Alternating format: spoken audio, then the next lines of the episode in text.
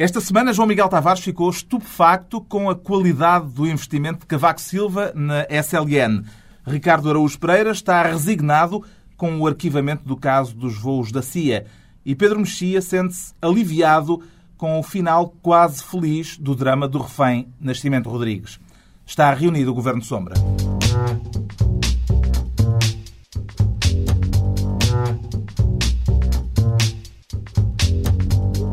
Viva, sejam bem-vindos. No domingo há eleições europeias e reunião extraordinária do Governo Sombra, aqui na TSF, a partir das 11 da noite. Ricardo Araújo Pereira, Pedro Mexia e João Miguel Tavares vão analisar a quente os resultados e as reações dos principais protagonistas. Daqui a pouco fazemos o rescaldo da campanha eleitoral.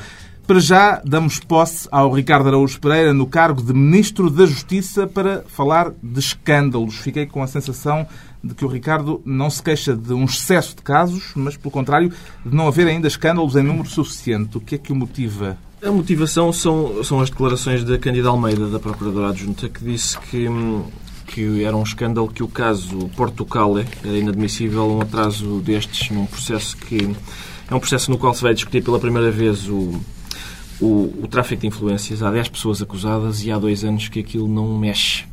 É um caso em que, o, entre outros, o ex-ministro do Ambiente, Nobre Guedes, dos assinou, sim, assinou um despacho a poucos dias das legislativas ou até já depois das eleições, não sei bem, em que, é uma que tradição nacional. permitia, exato, permitia o abate de 2.605 sobreiros para viabilizar um projeto turístico ou imobiliário do, do Grupo Espírito Santo. Na altura até se disse que a, grande semelhança entre Ratzinger e Nobre Guedes era que ambos tinham sido eleitos para servir o Espírito Santo. Atenção, disse isso, eu, não por mim, evidentemente, porque isso dá processo e eu não queria, não, não disse. Um, agora, o que eu sinto é que depois destas declarações, o CDS fica com o caso Portugal, o PS continua embaraçado com o caso Freeport, ou Freeport e o PSD está com o caso BPN. O Bloco e o PC não têm ainda nenhum, nenhum caso, pelo menos desta envergadura. E é por isso que eu queria ser Ministro da Justiça. Era para arranjar um. Tenho a certeza que consigo. Um para cada um? Sim, um para cada um. É para não haver Não há partilha não, não, nesta não, matéria. Não, não. Eu Mas recordo que o Bloco tem uma... teve pontaria, porque tem uma autarca Sim. só e um, e um pequeno problema, não dessa, não dessa categoria, mas, mas fez o pleno. É preciso ter talento. O Bloco tem, de facto, 100% dos seus autarcas são arguídos eh, em processos judiciais. É, é preciso talento. Alguém acompanha esta preocupação do Ricardo Araújo Pereira, da escassez de casos eh, judiciais. Eh, é, eu, eu, é só porque não tiveram ainda a oportunidade de chegar ao poleiro do poder, porque se, se tiverem essa. Se tiverem essa Finalmente leva-se o debate. Não, vamos pá, baixa um bocadinho, porque tenho medo que as pessoas não entendam esse tipo de linguagem. Bom, então entregamos a pasta da Justiça ao Ricardo Araújo Pereira. O Pedro Mexia, desta vez, vira-se para a saúde, depois da aprovação no Parlamento do chamado Testamento Vital esta escolha há poucas horas de eleições pode ser mal interpretada. Não são, não são, as últimas, disso. não são as últimas vontades de Vital Moreira, embora eu acho que ele também já as tenha decretado, dada a maneira como a campanha lhe está a correr. Uh, mas uh, é a prova, uh, esta, portanto, o testamento vital... É a declaração de vontade... É uma declaração de vontade feita, feita pela pessoa atempadamente para se, se, se, se, se coisa se encontrar num caso irreversível ou de uma doença incapacitante, etc. há esse consentimento escrito para que se possa enfim, desligar a máquina ou o que seja. E, o, e eu acho que é, o testamento vital é interessante por uma razão. É a prova de que as chamadas questões fraturantes, que são questões que parece que só se podem discutir aos gritos e que, e que uh, só permitem posições uh, inconciliáveis, têm, algumas delas, pelo menos, outras não terão, mas algumas delas, como é o caso da eutanásia, têm um meio termo virtuoso. E esse é um meio termo virtuoso, porque, uh, evidentemente, que haverá pessoas que não se convencem com isso, mas a questão do consentimento parece-me um, um, elemento muito importante na questão da eutanásia, porque uma das coisas que os, op os opositores da eutanásia uh, tradicionalmente dizem é que, bom, mas essa decisão de matar a pessoa pode ter toda a espécie de interesses ocultos da família, dos médicos, etc. Assim não, a pessoa atempadamente decidiu e tem todo o direito de dispor da sua vida. Mas atenção, eu, eu não quero discutir aos gritos, mas a sensação que tenho é que esta, a sério, é que esta lei não, não, não permite isso que estava a dizer que permite. Ou seja, não permite, por exemplo, a questão de desligar a máquina é, é impossível.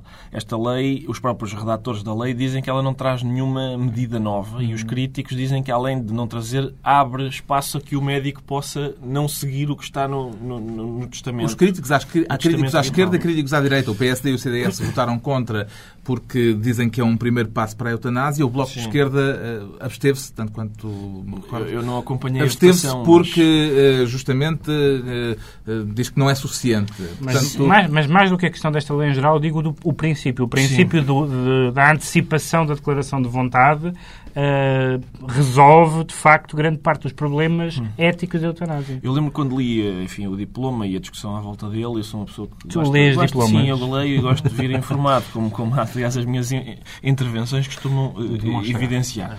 Um, o diploma, por causa destas características que eu disse, parece-me ser, eu, eu cunharia um, novo uma nova modalidade jurídica de é uma lei paliativa. Parece que é uma lei porque realmente não, não resolve grande coisa. Os críticos da lei, alguns dos críticos da lei, também acusam a maioria socialista de ter aprovado o diploma que não gerou os tais gritos uhum. desta vez, pelo contrário, que foi aprovado em surdina e que não houve suficiente debate na sociedade. É uma das críticas que foi colocada uh, a este processo e a esta aprovação. João Miguel Tavares. É que não, isso é porque não veio o canal Parlamento. toda a gente que, que aliás, tem, se lamenta. como se sabe, toda a gente que segue, altíssimo. Eu acho que vem um bocadinho em conta aquilo que o Pedro está a quer dizer. O debate só se extrema quando se está a falar de questões como o aborto ou a eutanásia, mas a eutanásia pura e dura. Pura e dura não, é esta mariquice. Portanto, a partir do momento que isto é um bocadinho mais soft, toda a gente está nas tintas portanto, porque ninguém se consegue indignar, não é? Verdadeiramente sobre este assunto. É que eu próprio estou com dificuldades em indignar. Esta possibilidade já existia. Isso, eu, eu então... indigno com muita facilidade. Sim, isso, isso, demonstra que o caso é difícil. Isso demonstra que é difícil. Bom, está atribuída a pasta da saúde ao Pedro Mexia por esta semana. O João Miguel Tavares quer ser Ministro da Cultura e não é para decretar fado desta vez, é para não. estimular a difusão radiofónica desta canção que de resto já passou aqui também. Senhor engenheiro, dê-me um pouco de atenção. Há 10 anos que estou preso, há 30 que sou ladrão. Não tenho eira nem beira, mas ainda consigo ver quem anda na roubalheira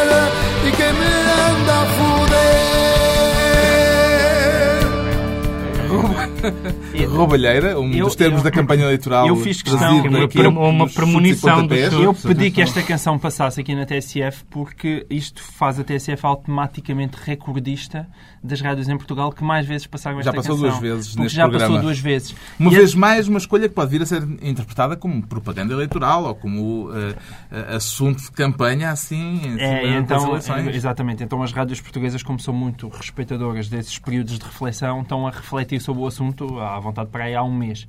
Porque é extremamente curioso é que uh, a canção passou na, na, na malfadada TVI, não é? E eles fizeram essa provocação. E a partir daí a, a canção foi muito falada e, e, e muito ouvida. As, nas rádios portuguesas não passou. Passou apenas uma vez na Antena 3. E, eu, e o Expresso, agora que veio, que veio investigar isto, perguntou ao, ao, ao José Marinho, que falava em nome da Antena 3, e ele respondeu não, não fazia sentido sermos a única rádio a tocar o tema. Fazê-lo isoladamente podia não ter bons resultados para nós. E é bom ver isto, porque nós vivemos num país em que temos andado aí todos entretidos a criticar Manuel Moura Guedes e parece que a comunicação social portuguesa é muito violenta, toda a gente anda a atacar as pessoas, o Primeiro-Ministro, o Presidente da República, mas e depois quando chega esta parte de... Toda vamos, a gente... Vamos pôr, vamos, pôr, vamos pôr uma cançãozinha... É, pá, não, não, não. Problemas é que não, não, isto é uma coisa chata. É bom ver como a liberdade de expressão impera e este é um país onde genuinamente as pessoas podem fazer tudo o que lhes apetece. Atenção, Rainha de Inglaterra, quando se refere a si própria, usa nós. Nem ela vai para toda a gente. O princípio da censura à música portuguesa nas rádios não é um mau princípio, ah, como, como, como, teoria, com três ou quatro exceções. Ou seja, agora há aquele sistema de cotas em que é preciso passar X de música portuguesa, mas a cota devia ser aquela cota como tem os partidos extraparlamentares, 0,5%. E só em períodos pré-eleitorais. E, e, portanto, isso não me é. incomoda especialmente. Está explicado porque é que esta semana o João Miguel Tavares fica com a pasta da cultura. Daqui a pouco o balanço da campanha eleitoral. Recordo que os ouvintes podem participar no debate no blog governosombra.tsf.pt. Agora analisamos as razões para o alívio do Pedro Mexia depois da renúncia de Nascimento Rodrigues ao cargo de provedor de justiça. Se o Pedro se sente aliviado, como é que não se sentirá o próprio Nascimento Rodrigues? Eu acho que o Nascimento Rodrigues se sente como provavelmente se sentiu uma outra grande figura da nossa, da nossa história recente, de que nós, aliás, temos um som. Estou foi sequestrado, já duas vezes. Já chega, não gosto de ser sequestrado, é uma coisa que me chateia. É uma coisa que me. Sequestrado é uma coisa que chateia. É uma um frase bocado. lapidária, é um lema que não perdeu a atualidade. E o, e o, o, o provedor estava sequestrado desde o dia 8 de julho de 2008 uh, e, portanto, foram vários meses de sequestro uh, e eu acho que renunciou, o que é, o que é inédito. Um, e, e também é inédito que a sua sucessão não tenha sido até agora não tenho até agora conseguido consenso, o que tinha acontecido anteriormente. Inédito, mas não grave. Quer dizer, a justiça em Portugal está tão bem. Será mesmo preciso um provedor? Não sei. e, no meio desta, e no meio desta brincadeira, uh, queimou-se o nome de Jorge Miranda, que eu acho que era uma pessoa que merecia outra consideração por parte que é também um derrotado neste processo deputados. uma vez que aceitou participar sim e é pena tipo e, é, e é pena que isso tenha acontecido acho eu. Acho que apesar de tudo não há tantas figuras assim reconhecidamente competentes e respeitáveis uh, uh, que depois se vejam assim enredadas num jogo político mais mais rasteiro. É, Manuela Ferreira Leite quando lhe perguntaram uh, como é que ela podia resolver este imbróglio disse que não sabia porque nem sequer era deputada que é também uma resposta muito interessante. Jaime Gama, o Presidente da Assembleia da República, eh, está visivelmente zangado com os partidos e não poupou críticas justamente aos partidos com assento parlamentar. Se até com tanta facilidade se entenderam, por exemplo, sobre a lei do financiamento dos partidos, porventura convalidando soluções nem sempre as mais adequadas, pois eh, tem toda a oportunidade aqui se entender sobre a eleição do Provedor de Justiça. Agora tem a oportunidade para isso. Esta agonia subtil, já viram, acho que devemos fazer do Jaime Gama membro no horário do Governo de Sombra, pelo menos durante esta semana. Eu gostava de ouvir o Jaime Gama como, como se ouvia antigamente os, nos discos de vinil, que era experimentar as rotações, tentar ouvi-lo em speed, por exemplo. Seria um pouco engraçado, mas isto é uma tacada violenta que ele, que ele, é que ele, deu, que ele deu nos partidos. Como é que se vai descalçar esta bota? Não sei, felizmente Jaime Gama é uma pessoa eh, fora de todos os partidos. portanto, é sempre é mais engraçado quando uma pessoa dos partidos diz isto, dos partidos é tudo maldrabice. Bom, uma novela que ainda não acabou, esta da substituição do provedor de justiça. Outra em curso, a do caso BPN, agora com um incómodo evidente em Belém, depois da notícia publicada no Expresso sobre as ações que Cavaco Silva teve entre 2001 e 2003. Uma notícia que deixou o João Miguel Tavares estupefacto. Porquê? É estupefacto, mais uma vez. É, é, este caso, hum, eu, eu encontro algumas semelhanças, não naquilo que está em causa, mas em termos da, da reação de, de, políticos, que é em relação ao que o José Sócrates fez em relação ao caso Freeport e, e o que o Cavaco Silva está a fazer em relação a este caso, que é a ausência de explicações. E é sempre neste ponto que eu, que eu tenho batido, tanto num caso como no outro, que é, faz muita confusão que, que pessoas que ocupam os, os, cargos mais altos da nação, em casos como estes, não se prontifiquem para apresentar justificações para coisas que são manifestamente notícia. As explicações que Cavaco Silva veio dar a meio da semana não lhe dissiparam as dúvidas? É, são dois pontos. Em primeiro lugar, ele devia ter dado ao Expresso, quando o Expresso o, o, o contactou, para fazer aquela notícia. E não deu. E optou por não dar. No segundo caso, é, ele veio justificar, mas mais uma vez não falou daquilo que é mais importante e daquilo que está em causa. É porque Ninguém pensa. Aliás, o, o Cavaco Silva, justiça seja feita, apesar de ter estado, lá está, anos, bastos anos no poleiro do poder, nunca ninguém o acusou de coisíssima nenhuma, nem ninguém está a pôr em causa o caráter dele. Agora, qualquer pessoa e qualquer um político com um cargo tão elevado como ele tem o direito de ser escrutinado, como é que aí tem, e a comunicação social tem o dever de fazer. E todas as pessoas cometem erros. E evidentemente que alguém ter, uh, ganhar no espaço de dois anos 150 mil euros em, em ações, a vender ações da SLN, ou seja, um lucro de 140% em dois anos, isso merece uma justificação e merece uma explicação por uma razão muito simples. A SLN não está cotada em bolsa.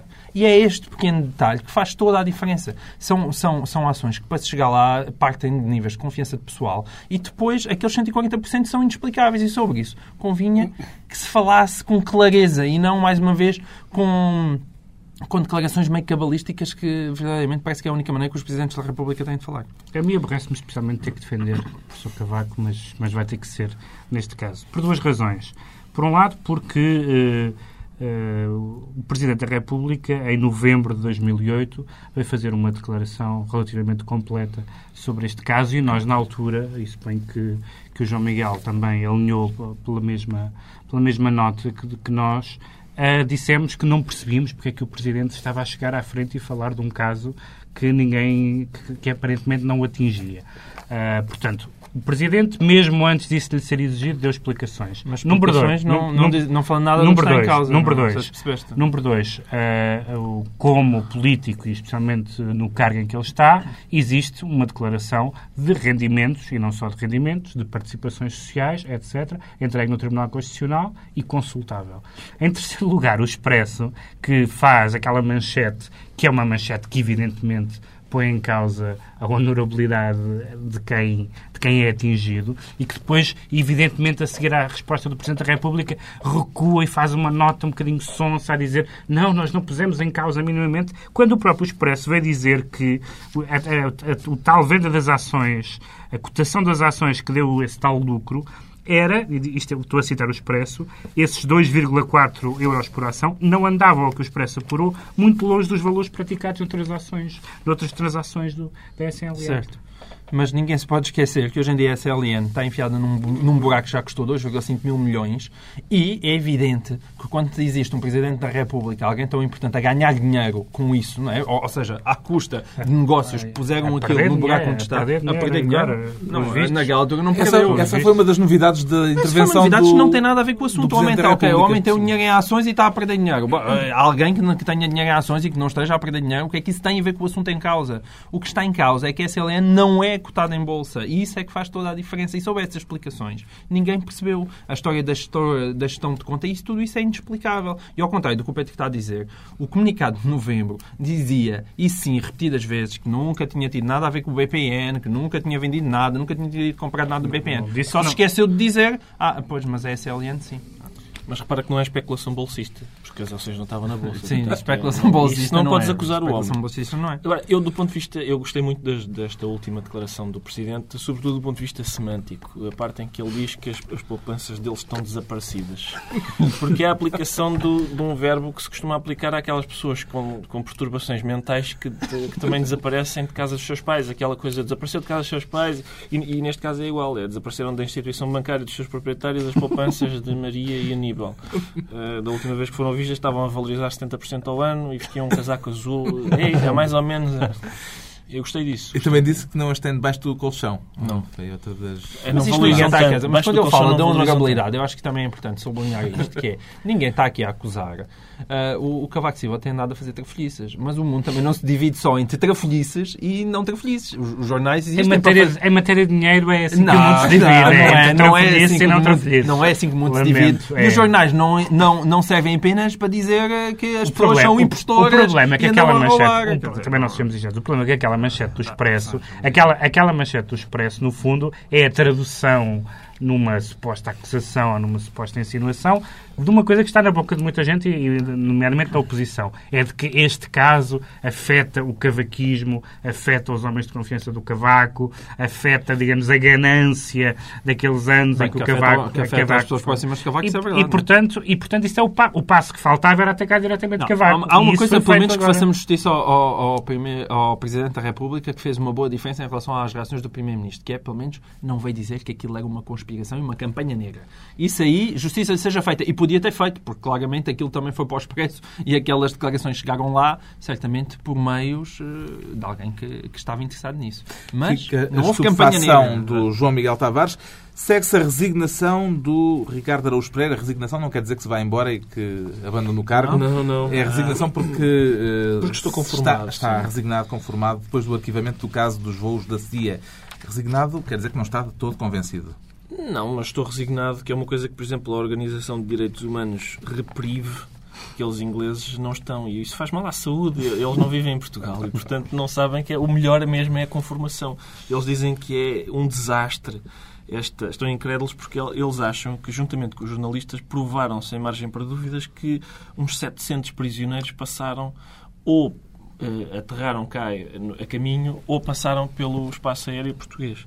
E, e eu compreendo é, a incredulidade. Também, também para ir da Ásia para, para, para ali daquela zona Afeganistão e Iraque para os Estados Unidos sim. também é difícil não passar por aqui. Pois, exatamente. Mas é, é esse o meu ponto. E eu percebo a incredulidade destes senhores. Porque até os americanos até já admitiram a tortura. O Dick Cheney disse, não, realmente eu ordenei que os torturassem.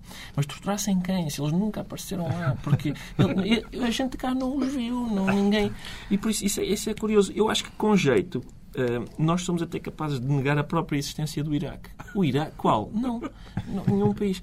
Gosto muito disso. Gosto muito de. Eu, eu, na altura, ficou claramente, toda a gente sabia que tinham passado por cá prisioneiros.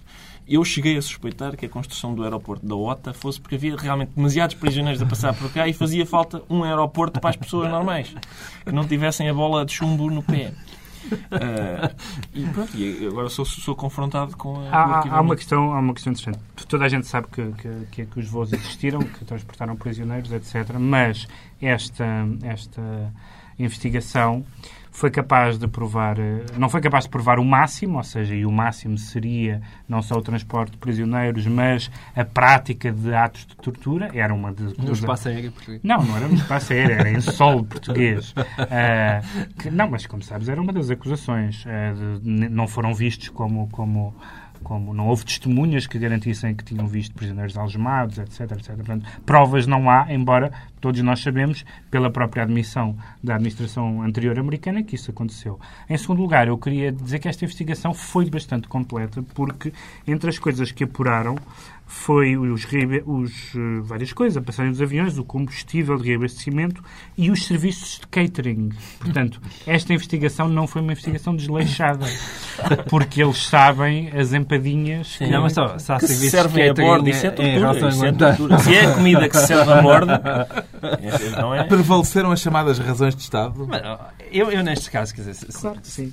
Claro como, é óbvio, mas também, como é óbvio que sim. Sejamos práticos e neste aspecto real político. É, as pessoas também estão à espera. É evidentemente que é triste eh, andar a usar o espaço aéreo para levar gente para Guantánamo. Isso é indiscutível. Mas, portanto, as pessoas, os países são aliados dos Estados Unidos e estão à espera que a CIA faça um relatóriozinho a dizer o que é que cada avião contém uh, dos serviços secretos cada vez que anda a passear. Uh, nós simplesmente olhamos um, para, lá sítio para o outro. Este caso nós, está encerrado não, gente, não é? ou ainda pode ressurgir e fazer estragos políticos?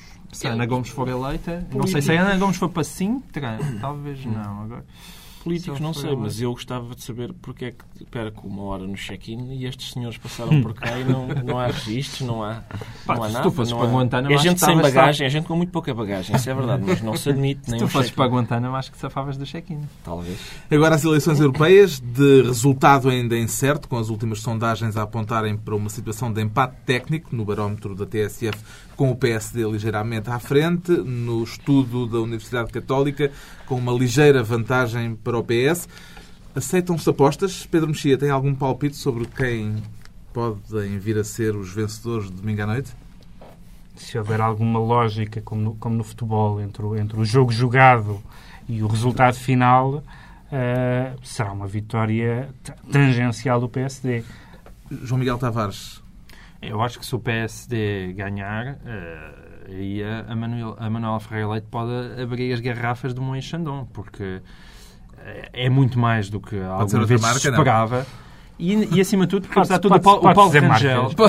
Pelos vistos, não, pelos vistos há aqui senhores que têm patrocínio. É mais que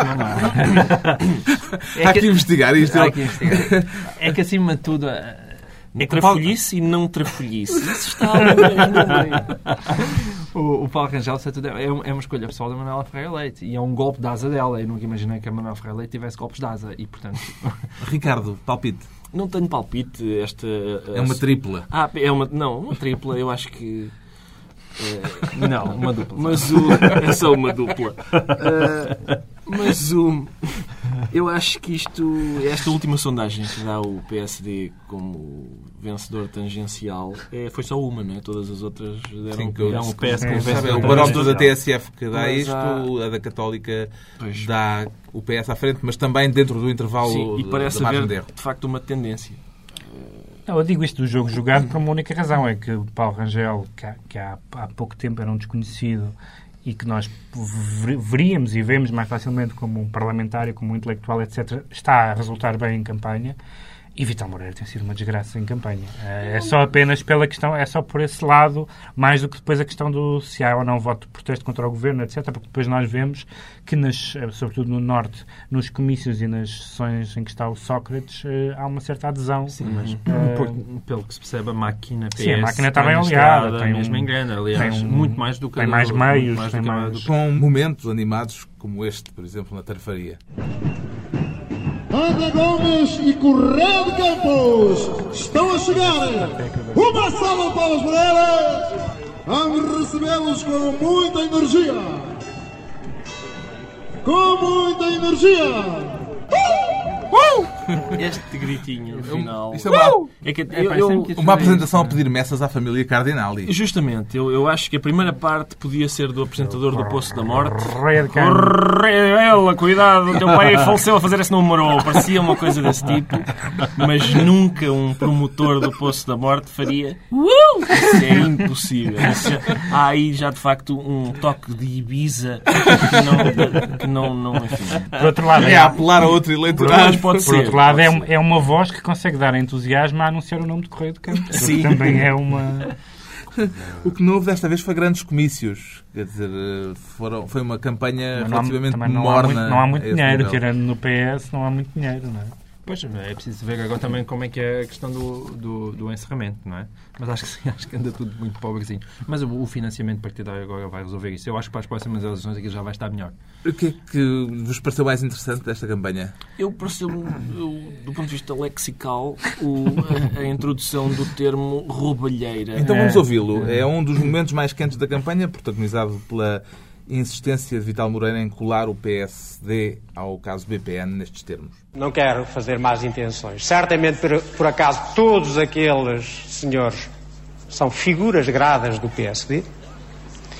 E estamos à espera exatamente que o PSD se pronuncie sobre essa vergonha que é justamente a roubalheira do eh, eh, BPN. A líder do PSD reagiu indignada. Há razões para a indignação de Manuela Ferreira Leite. Há ligeiras. Eu, atenção que esta lingual da roubalheira vai buscar ao Correia de Campos. É É, mais ou menos é a mesma tendência. Agora, a roubalheira é um termo que, que eu já ouvi eh, no, do- no âmbito do discurso político. Normalmente a pessoas que estão ao volante de um táxi. Mas não interessa. É, um, é, é realmente um termo... Agora...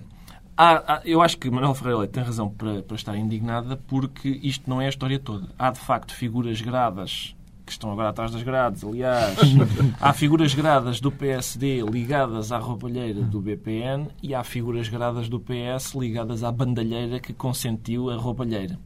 E, portanto, isto foi só metade do- da história. E o Moraes Charmente disse que colar o PS ao BPN é o mesmo que colar o PS à Casa Pia. Portanto, tem sido uma campanha de grande, elevada, de grande elevação. Outro tema que veio à baila durante a campanha foi a ideia de tornar o voto obrigatório, porque há receio de que a abstenção seja o verdadeiro vencedor, eh, e claramente ser- sê-lo-á desta Ah, eu campanha. A proposta do socialista Carlos César tem pés para andar? Eu acho que isso é um problema complexo, portanto devia ser o Pedro Mexia a falar dele. Eu acho que não há um problema nada complexo. Não, É fala- É o menos complexo possível. Eu acho que o eu, também, eu que sou completamente contra uh, obrigar as, as pessoas a fazerem o que é que seja, a não ser que de repente a abstenção consecutivamente em todas as eleições chegasse a um nível que as pessoas pudessem pensar que podiam pôr em causa ou perigar o regime ou uma coisa assim, mas também parece-me que Isso isso em é- Portugal isso é só ainda no não. Saramago, isso é Isso só é só no- Saramago. Acho que isso ainda não aconteceu, não é? E, portanto, não parece que a abstenção ainda esteja a esse nível tão preocupante. Agora, tenho curiosidade para saber qual é que é a abstenção nestas O, europeias. o- o Pedro Magalhães, que sabe alguma coisa deste, deste assunto, escreveu um artigo no Público em que dava vários exemplos de países onde onde, há, uh, onde o voto é obrigatório e onde a satisfação dos eleitores com a classe política e a sua representação não é maior do que em Portugal e, portanto, não, acho que isso não resolveria nada. Aceitaria a ideia de ser obrigado a votar, Ricardo Araújo Pereira? Se não fosse obrigado a votar num partido específico, eu acho que podemos caminhar para aí, mas, mas eu não sei o que, é, o que é que significa voto obrigatório. O que é que acontece a quem não votar? É multado.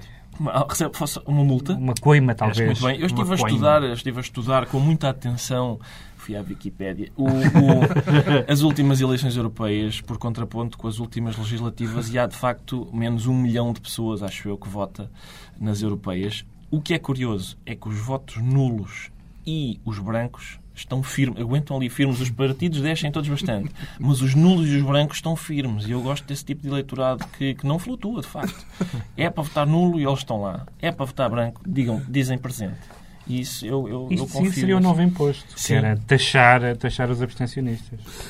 Muito bem, já estamos nos momentos finais desta reunião do Governo Sombra, altura para os decretos, portanto, e a poucos dias das eh, eleições, eh, ou melhor, da eleição, neste caso, não para, as, eh, para o Parlamento Europeu, mas das chamadas Sete Maravilhas Portuguesas no Mundo, com a cerimónia marcada para a noite de 10 de junho Dia de Portugal, o Pedro Mexia decreta a alguns historiadores que relaxem. A que historiadores é que concretamente. Os historiadores que. Sugere este... 400 professores, historiadores e professores de universidades de vários países que uh, subscreveram um abaixo assinado contra esta iniciativa das Sete Maravilhas de origem portuguesa no mundo, porque disseram que, uh, entre outras coisas, isto branqueia uh, o tráfico de escravos em que Portugal também participou. E isso lembra-me duas, duas coisas. Uh, uma foi a grande preocupação que causou uh, que Salazar, num concurso televisivo em que as pessoas telefonavam, ter sido considerado o maior português de sempre. E as, e as uh, conclusões seríssimas e gravíssimas que as pessoas tiraram de um concurso televisivo. e isto é um concurso estético, lúdico, patrimonial, tem a vantagem de uh, recordar que, que, há, de facto, monumentos em que os portugueses construíram, ou em que os portugueses estiveram e que alguns estão ao abandono e que podem ser eh, reaproveitados. E, portanto, havia escravatura, claro que havia escravatura. Como alguém dizia outro dia, o Dom Afonso Henriques também não era uma pessoa muito frequentável, não é? uh, qual é, qual é, é, evidente, é evidente que não é, que não é fazendo anacronismos uh, e julgando outras épocas uh, com, com, os olhos de hoje que, que, que, se faz história. E isto nem sequer, é, isto nem sequer pretende ser história. Só fazer um, aqui um pequeno, uma pequena correção. Aquele concurso dos grandes portugueses não era assim tão absurdo como isso. Eu fiquei em 76 lugar e Jorge Sampaio ficou atrás de mim. Está a papar o meu pó. Está então decretada a tranquilidade para os historiadores. O João Miguel Tavares decreta a nomeação do atual Ministro da Economia, Manuel Pinho, para a liderança do SIS. Do SIS, as secretas. É verdade. É porque as secretas em Portugal andam muito maltratadas. Há gente que vai para o Parlamento com, com dossiês debaixo do braço, com nomes de agentes e tudo isso. E, e, ao mesmo tempo, o Manuel Pinho tem dado mostras de um cuidado extremo uh, uh, na reserva dos documentos que o Estado assina. Portanto, isto basicamente, o, o Estado assinou com o Grupo Pestana um contrato uh, a propósito da, esposada, da exploração das pousadas Portugal. E a Assembleia da República disse, bom, a gente gostava de ver esse contrato. E o, e o, e o Ministro Manuel Pinho veio dizer, não, aquilo tem umas cláusulas de confidencialidade. Portanto, o contrato que o Estado assina com um grupo privado, os deputados e o Parlamento não podem ver. Eu acho isso tipo. Portanto, Manuel Pinho devia estar no SIS. Não à frente do Ministério da Economia, mas no SIS. Para garantir não há, nada, não há nada que saia dali. O Ricardo Araújo Pereira tem um decreto que, de certa forma, entronca neste, porque decreta, prosaicamente, que se vote no polícia. Sim, o, há aquele senhor que é polícia e que é candidato à presidência do Sporting. É, é um decreto que tem duas grandes de, vertentes. Eu aposto muito em vertentes. O, a primeira vertente é, o é um apoio. No fundo, é um apoio. Os sportinguistas não estão habituados a eleger a democracia, basicamente. Portanto, este é, é, acho que é a primeira vez em mais de uma década que há um presidente. Isto já garante mais, que... uns, sim, mais, sim. mais umas reações para o, para o blog, que é acho o que me preocupa. É, acho eu que é a primeira vez em mais Governo de uma... sombra.tsf.pt mandem, mandem cartas indignadas para aqui. Um, acho que é a primeira vez em mais de uma década que o Sporting não tem um presidente cooptado. Este vai ser mesmo eleito, o que é, apesar de tudo, repugnante. Um, e eu, porquê é que eu apoio a polícia? Eu não tenho nada a ver com os Não tenho nada a ver com, com os assuntos internos do Sporting, que evidentemente não, nem sequer tenho interesse Tens saudades do guarda-Abel? Não, não, é só porque eu acho que para o futebol português ser uma história de polícias e ladrões faltava de facto um polícia. Guarda-Abel? Se pudermos flexibilizar aquele plural, temos agora um polícia e então sim pode, pode haver brincadeira. Está concluída mais uma reunião do Governo Sombra. No domingo à noite, depois de saberem os resultados, a partir das 11 da noite, voltam a reunir-se para o rescaldo das eleições europeias João Miguel Tavares, Pedro Mexia e Ricardo Araújo Pereira.